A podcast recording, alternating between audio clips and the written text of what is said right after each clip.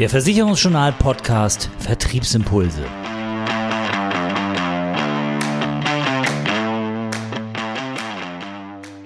Unser Thema in diesem Podcast Trends, Themen und Entwicklungen in der privaten Krankenversicherung.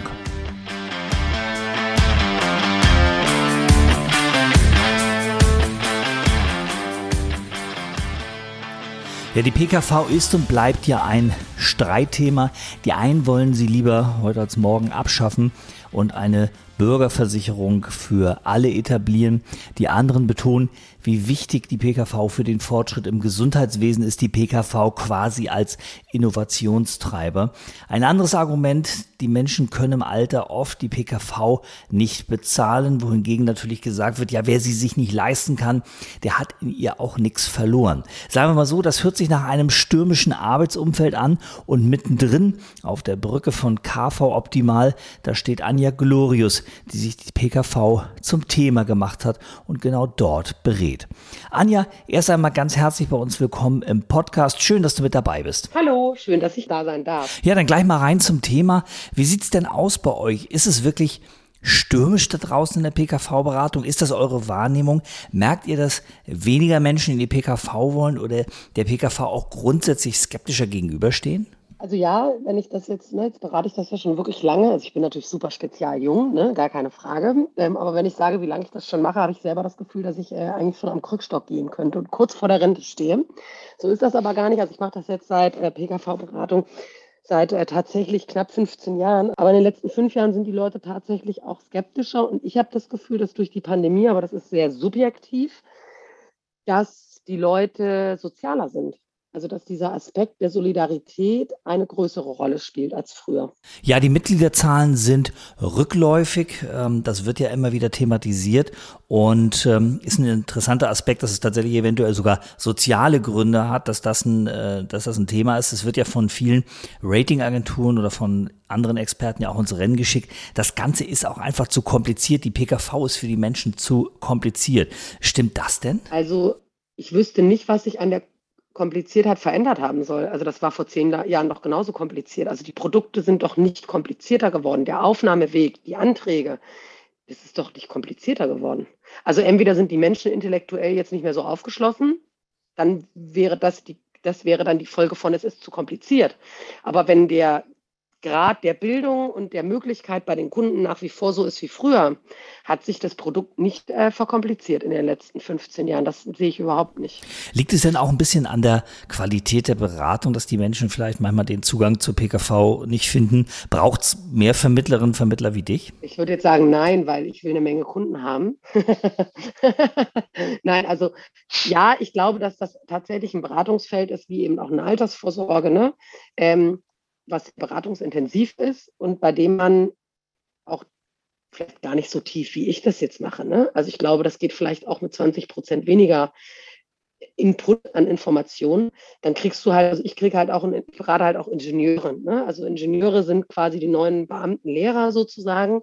Das sind die, die wissen eine Menge, die lesen sich eine, eine Menge Wissen an und suchen im Grunde genommen häufig auch bei uns dann nochmal so das i-Tüpfelchen, ne? ob sie wirklich alles richtig fachlich eingeordnet haben. Das habe ich ganz, ganz oft, das Beratungsfeld. Und da bin ich mir sicher, dass es äh, ganz wenige Menschen gibt, die das tatsächlich leisten können. Aber da die Welt eben nicht nur aus Ingenieuren besteht, sondern auch aus anderen Akademikern, Unternehmern oder ähm, anderen Bereichen, die zugangsberechtigt sind zur privaten Krankenversicherung, glaube ich, dass man auch mit ein bisschen weniger Fachwissen hinkommt. Was mir persönlich so ein bisschen Dorn im Auge ist beratungstechnisch und gar nicht, weil ich jetzt Check24 als Wettbewerb für uns wahrnehme, weil wir finden unsere Kunden immer. Wir suchen uns unseren marketingtechnischen Zugang, um die Kunden zu finden. Es stört mich aber insofern, als dass eine Online-Plattform aus meiner Sicht für den Beraterkreis PKV überhaupt völlig ungeeignet ist. Es funktioniert super schlecht und gar nicht zwingend, weil man sagt, dass der Input nicht ankommt beim Kunden. Also wer schließt bei Check24 eine PKV ab? Ich hoffe jetzt zu glauben, dass das Menschen sind, die sich selber damit beschäftigt haben. Ich glaube aber, dass der Teilbereich der privaten Krankenversicherung, der eben für den Kunden extrem wichtig ist, aber von dem Kunden selber völlig unterschätzt wird, nämlich das Thema Antragstellung, Genauigkeit bei den Gesundheitsfragen und eben das Thema blinder Fleck, was hat die gesetzliche eigentlich abgerechnet? Also was glaube ich, weswegen ich beim Arzt war und was wurde wirklich abgerechnet. Dass dieser blinde Fleck für den Kunden überhaupt nicht klar ist. Und ich glaube, dass es auch schwierig ist, das über eine Online-Plattform rüberzubringen. Und da entstehen aus meiner Sicht wieder subjektive Wahrnehmungen, extrem viel verbrannte Erde durch vorvertragliche Anzeigepflichtverletzung, gerade bei Versicherern, hat ein gelbes Logo, ist sehr günstig positioniert, ähm, die dann eben auch eine ganz, ganz harte VVA-Sache durchziehen später und das der gesamten Branche tatsächlich schadet. Und das finde ich nicht okay. Also das wird Sache nicht gerecht. Ja, kommen wir nochmal zurück zu dir als äh, Person. Du bist ja jetzt schon äh, ein paar Jahre mit dabei. Aber die Frage ist natürlich, warum hat dich gerade das Thema PKV, das Thema Gesundheitswesen, Gesundheitsabsicherung gepackt? Warum hast du die PKV als deinen Schwerpunkt gewählt? Ich glaube, das ist so ein bisschen wie wenn du jemanden fragst, warum er Hebamme geworden ist. Ich würde jetzt fast sagen, das ist so eine Berufung, die mit Sicherheit nicht, also ich bin jetzt nicht mit zwölf, stand ich nicht da bei Berufsvorbereitungstagen und habe gesagt, oh, ich würde gerne ein Praktikum beim Makler mit äh, PKV-Schwerpunkt machen. Und ähm, habe mich dann eigentlich bei Banken beworben. Also das war eigentlich mein, mein Ziel. Da hatte ich mal Praktikum gemacht, das fand ich total spannend, weil ich zähle, das habe ich neulich woanders auch schon gesagt, ich zähle voll gerne Geld. Das hört sich ein bisschen komisch an, weil wir auch gar keinen Bargeldfluss haben im Unternehmen. Aber ähm, auch das Sparschwein meines Sohnes, wir zählen dann manchmal zusammen Geld. Also ich finde Geldzählen total cool. Und vor 20 Jahren, als ich meine Ausbildung angefangen habe, vor 21 Jahren, um genau zu sein, und vor 22 Jahren das Praktikum gemacht habe, da gab es eben auch noch sehr viel Bargeld. Und dann dachte ich mir, oh, das ist eine coole Action, erzählst den ganzen Tag Knete. Hört, hört sich cool an.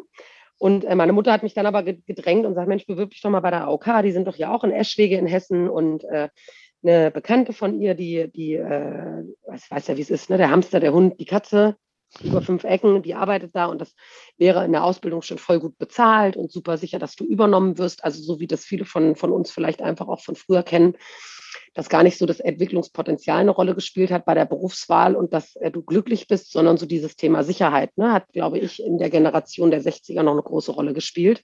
Und irgendwann bin ich, da habe ich dann auch gesagt, komm, oder äh, damit hier Ruhe im Karton ist, ich bewerbe mich jetzt einfach, ne? damit die Mutter Ruhe gibt und mir nicht immer in den Ohren liegt. Und äh, zum Schluss konnte ich quasi dann wählen, ob das oder das. Und dann äh, habe ich mich dann doch tatsächlich für das Geld entschieden und habe gedacht, so, ja cool, okay, hier gibt es auf jeden Fall ein paar Euronen mehr. Ähm, das ist irgendwie auch sicherer tatsächlich. Also die Banken waren damals schon, das war recht stark absehbar, dass sie das Filialnetz äh, ausdünnen und auch nicht so eine hohe Übernahmegarantie haben, selbst wenn du einen guten Abschluss machst. Und dann habe ich bei der AOK angefangen und bin danach nach meiner Ausbildung ähm, äh, bin ich halt weiter, weitergegangen, ne? Versicherungsfachmann, Fachwirt und da habe ich natürlich so in der Beratung ein Stück weit festgestellt, dass es schon, ich zwar auch BU etc., ne? klar kann man das dann alles irgendwann auch durch den Fachwirt natürlich ein Stück weit, aber macht mir halt jetzt nicht so Spaß. Ne? Also, also so ein klassisches PKV-Kind, du gehst so richtig in dem Thema auf, oder? Also ich finde das einfach auch wirklich richtig dolle spannend. Und freue mich immer, wenn ich Menschen finde, die das auch spannend finden. Ja, und du bist ja eines der Gesichter im PKV-Vertrieb in der Maklerschaft, äh, die sehr bekannt sind. Und ich würde ganz gerne mal deine Einschätzung haben zur Entwicklung in der PKV, zur Produktentwicklung auch. Ich habe das Gefühl, immer mehr Versicherer gehen ja sehr offensiv um mit dem Thema Healthcare oder Managed Care und äh, bieten Vorsorgeservices für die Kunden an, digitale Angebote wie Telekliniken und ähnliche Geschichten. Ändert sich so ein bisschen das Selbstverständnis der PKV weg vom Kostenerstatter hin zum, sagen wir mal, Vorsorgepartner? Also ich glaube so aus dem Herzen raus, dass das nicht so ist. Also beim Versicherer, dass der sagt so, boah, also wir tun jetzt die Kunden was Gutes. Also ne, das, den Eindruck habe ich gar nicht, auch wenn ich so in der Kommunikation manchmal mit äh, Führungskräften aus Versicherungsunternehmen bin, so zum Thema Produkte, PKV etc. Ähm, sondern da höre ich im Zwischensprech schon, naja, wir machen das, weil es einfach sich das cooler Verkaufspunkt irgendwie, ne? Also der Kunde, es kommt quasi aus dem, aus dem, aus diesem vertrieblichen eher. Ne? Also es kommt nicht aus dem, aus dem Kostenmanagement-Gedanken, was ich nämlich eigentlich immer, das ist jetzt so meine Intention. Also ich habe halt immer gedacht, wenn du äh, Vorsorge machst und viel Vorsorge anbietest für Kunden, dann muss das doch unwillkürlich dazu führen, dass du Krankheiten früher erkennst. Und das wiederum muss doch unwillkürlich dazu führen, dass du Kosten sparst. Und das scheint tatsächlich nicht so zu sein. Also das ist jetzt so der erste Input, den ich gekriegt habe von äh, jemandem vom Konzern, der sagt so, boah, das ist schön, dass du das daran glaubst. Also er hat nicht gesagt, ich sei naiv, aber das ist für mich hängen geblieben. Eher eine naive Vorstellung, sondern man macht das tatsächlich eher, weil es ähm, nicht Kosten senkt, sondern weil es natürlich für den Kunden gut ist, äh, irgendwie ne, mehr Lebensqualität, länger zu leben, vielleicht auch besser zu leben, eine Erkrankung schneller zu überstehen, aber Kosten sparen tut es nicht.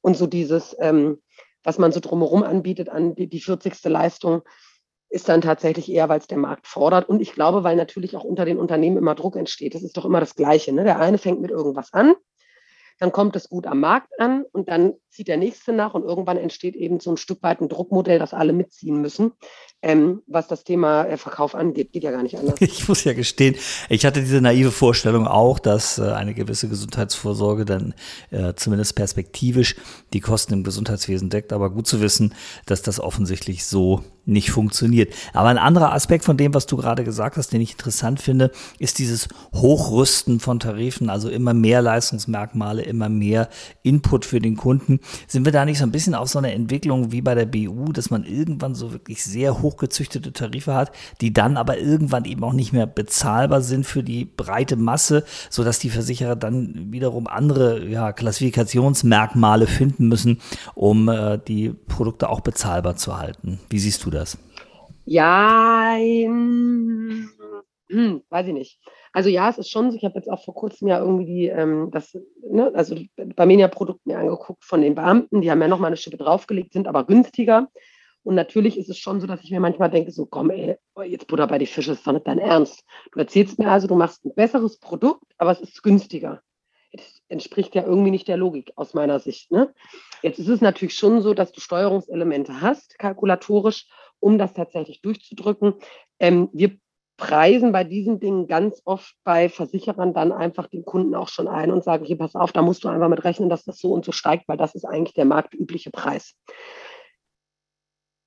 Ich glaube, das ist fair, das einem Kunden zu sagen. Ne? Also zu sagen, pass auf, du kannst jetzt zu dem, dem gelben Logo gehen, ne? aber dann müssen wir deine kassenärztliche Vereinigungsakte komplett durchackern weil die scherzen nicht, die lassen sich die anfordern, wenn du einen Leistungsfall hast und dann bist du schneller draußen, als dass du drin warst.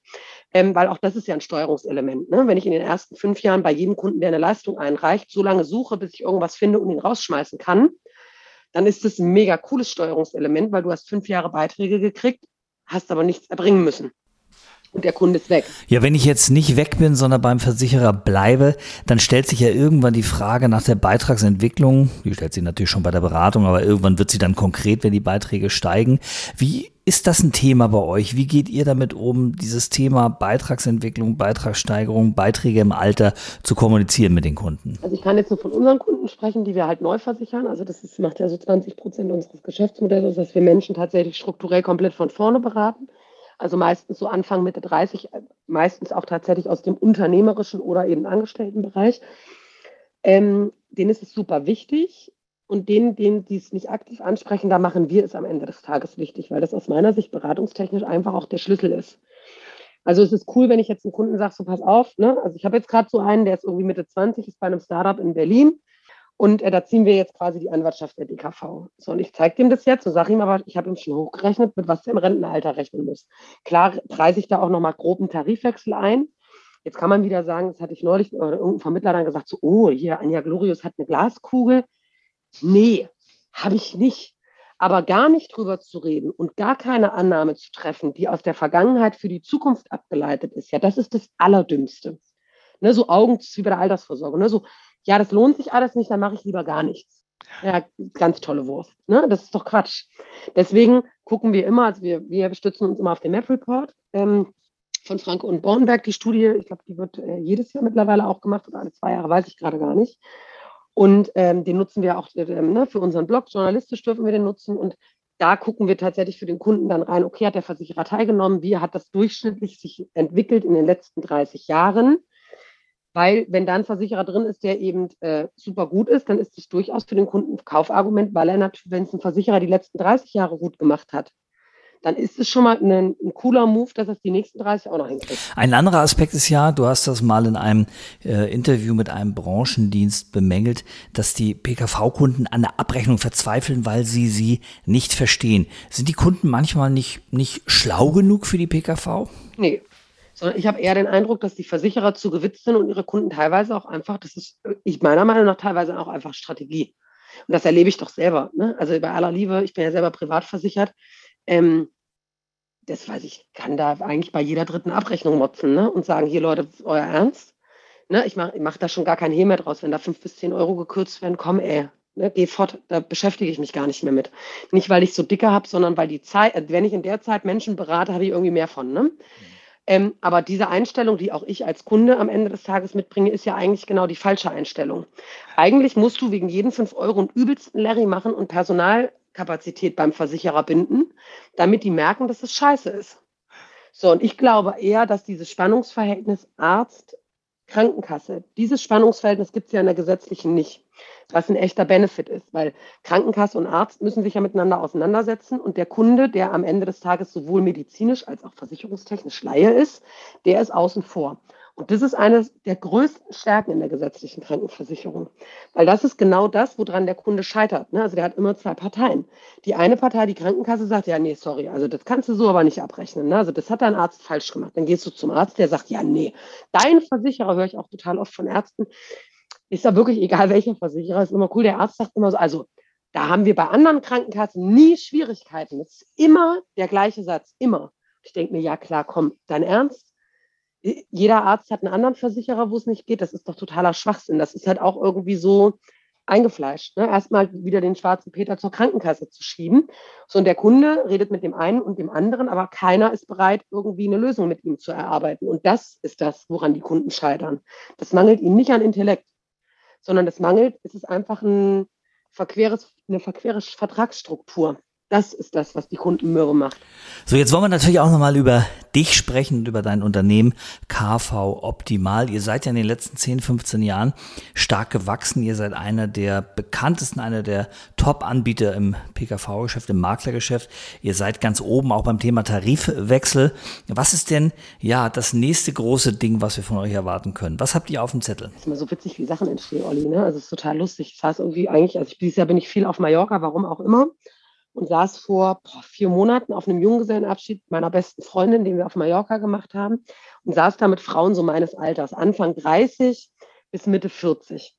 Und dann haben die mich alle übelst genervt mit Instagram. Ne? Und hier ah, können wir nochmal was posten und dann nochmal, was ich, wie diese ganzen Begriffe heißen, ne? irgendwie noch verlinkt und noch ein Filter und noch ein Reel und das ganze Gebimmel. Ne? Und dann habe ich mir das so vier Tage angeguckt und denke so, boah, also mal abgesehen davon, dass ich das hart nervig finde, das ist ein anderes Thema. Ähm, und habe dann so festgestellt, weil ich dann meinte, ich sage, nee, ich bin aktuell aktiv auch nur auf Facebook, mein Insta-Account ist recht tot, auch von der Firma. Dann haben die mich erst empört angeguckt, das wäre mir ja noch egal, da kann ich ja super gut mit leben. Aber ich habe dann so auf dem Rückflug drüber nachgedacht und dachte so, das ist total krass. Also da saß ja eigentlich meine Zielgruppe. Das waren fast alles Angestellte über Jack oder Unternehmerinnen. Und eigentlich erreiche ich die gar nicht. Also ich habe ich erreiche sie einfach nicht aktuell. Und das ist jetzt schon, also da habe ich das das erste Mal wahrgenommen und äh, habe dann festgestellt, in fünf Jahren kann es sein, dass ich meine Kunden nicht mehr so finde, wie ich sie ja heute finde. Also muss ich heute schon anfangen, irgendwie was zu erweitern. Und deswegen haben wir jetzt äh, vor, boah, lass mich nicht lügen, drei, vier Wochen, haben wir unseren Insta-Account gelauncht, haben jetzt mittlerweile auch 400, knapp 450 Follower. Und ähm, haben dafür auch eine äh, Social Media Managerin eingestellt, äh, die sich darum kümmert mit mir gemeinsam, weil ich das jetzt natürlich nicht den ganzen Tag machen kann. Und ähm, werden dazu passend zu diesem Informationsfluss, also wir haben jetzt nicht vor, dass das die Anja Glorious Show ist und ich den ganzen Tag Urlaubsbilder poste von mir und meinem Kind und meinem Mann. Also das möchte ich eigentlich nicht. Ne? Ich wollte auch nicht, eine Freundin von mir meinte neulich so, du wirst da nicht so eine Hashtag-Bitch. Ich sage, was ist eine Hashtag-Bitch? Sie hat mir das dann kurz erklärt. Ich sage, nee, auch nicht. Es gibt auch keine Bikini-Fotos, sondern wir wollen das schon professionalisieren, an mich binden, ne, aber professionalisieren und ähm, damit im Grunde genommen explizit auch die Zielgruppe ähm, von Frauen ansprechen, weil die machen mittlerweile einen Marktanteil, würde ich schätzen, von ungefähr 40 Prozent in der PKV aus. Und ich glaube, dass Frauen beratungstechnisch andere Bedürfnisse haben. Gar nicht, dass sie jetzt von mir beraten werden müssen als, als Frau, sondern ich glaube, dass die Beratungsthemen bei Frauen anders sind als bei Männern. Und äh, die wollen wir damit aktiv ansprechen. Ja, da will ich gleich mal einhaken. Frauen ist jetzt hier das Stichwort. Ähm, Frauen in der Branche, also nicht auf Kundenseite, sondern auf Maklerinnenseite. Warum gibt es da eigentlich so wenige? Du bist ja als Unternehmerin top erfolgreich. Viele Frauen gibt es jetzt auch, die auch bekannter werden, die auch ein Gesicht in der Branche sind. Aber der Frauenanteil ist ja immer noch erschreckend gering in der Versicherungsbranche. Haben Frauen zu wenige Lust auf die Branche oder haben sie keinen Bock, sich mit alten weißen Männern rumzuschlagen? Also ich habe das, glaube ich, schon oft, ne? also das werde ich ja total oft gefragt. Tue mich da mal so ein bisschen schwer mit, weil ich natürlich auch niemanden beleidigen möchte. Ähm, ich glaube aber, dass das ganz oft mit der, ähm, und da will ich mich selber auch übrigens gar nicht rausnehmen, ganz oft damit zusammenhängt, dass Frauen nicht ganz so mutig sind. Also jetzt gar nicht, dass ich jetzt sage, also ich bin auch total selbstbewusst, aber ich bin sehr selbstkritisch. Ne? Also ich stelle mich immer selber auf den Prüfstand, ne, wo mein Geschäftspartner manchmal vielleicht auch völlig drüber ist mit seinem Selbstbewusstsein. Also Männer habe ich das Gefühl, ganz oft sind ganz anders in ihrem Selbstverständnis, was sie so können. Ne, also wenn, wenn man das jetzt auch, und, einen Strich drunter macht und sehr polemisch sagen wollte, würde ich sagen, die Männer haben ganz häufig zu viel Ego, 20 Prozent zu viel, wo den Frauen die 20 Prozent, die sie sich nehmen könnten, völlig gerechtfertigt eigentlich fehlt. Und das führt häufig natürlich dazu im Paar, dass du in der Versicherungswirtschaft, wenn du ähm, wirklich selbstständig bist, also ich rede jetzt mal explizit von Maklern, ne? also von Versicherungsmaklern, wo du vollständig wirtschaftlich auf dich alleine gestellt bist dass das einfach dieses Risiko Frauen nicht ganz so häufig bereit sind einzugehen und dann vielleicht auch zu Hause nicht ganz so anerkannt ist. Ne? Also ich kenne ganz viele Makler, die, äh, die zum Start, auch gerade zum Start in der ersten Phase, einfach übelst arbeitstechnisch geballert haben. Ne? Also einfach rund um die Uhr, damit die Hütte läuft. Wo das in der Partnerschaft bei Frauen vielleicht nicht so akzeptiert ist irgendwie. Also diese Emanzipation auch in einer Partnerschaft, die ein Stück weit dazu gehört. Ähm, ich glaube, dass die eben meistens so ist, dass sich das der Mann eher rausnimmt. Und, ähm, ich, und wie gesagt, auch so ein Stück weit am Selbstverständnis für einen selber, welche Risiken will ich eingehen, sodass ich häufig das Gefühl habe, dass Frauen, die wirklich was auf dem Kasten haben, sich eher in Sicherheit wiegen in einem Angestelltenverhältnis. Ja, dann bleibt natürlich zu hoffen, dass sich das ändert, damit wir mehr so taffe und schlaue Maklerinnen äh, in der Branche haben, wie du es ja bist. Vielen, vielen Dank für den Talk, für den Input, für den, für den Einblick in dein Unternehmen und dir natürlich weiterhin viel Erfolg und alles Gute. Toll, dass du mit dabei warst heute. Vielen Dank. Sehr gerne, Olli. Vielen Dank. Ja, schön zu sehen, dass die PKV als Sparte quasi ein Spiegelbild der ganzen Branche ist. Es gibt äh, viele Spezialisierungen, es gibt viele Experten, die sehr, sehr tief in ihrem Thema drinstecken. Es gibt aber auch viele Veränderungen auf Seiten der Produktgeber, auf Seiten der Produkte, aber auch auf Seiten der Vermittlerinnen und Vermittler. Und es gibt natürlich auch viel Leidenschaft für das Beratungsthema. Und äh, das ist etwas, was sich ja durch viele Sparten bei vielen Kollegen durchzieht. Ja, und diese Mischung aus äh, Spezialisierung, aus Expertentum, aus Leidenschaft, aber auch aus der Bereitschaft, sich den Veränderungen zu stellen, das scheint ja, wie man bei Anja Glorius sieht, auch das Erfolgsgeheimnis in der Branche zu sein. Das war die aktuelle Ausgabe vom Versicherungsjournal Podcast Vertriebsimpulse. Zusammengestellt und gesprochen von Oliver Mest. Mehr Themen rund um die Beratung und für den Vertrieb gibt es täglich auf www.versicherungsjournal.de.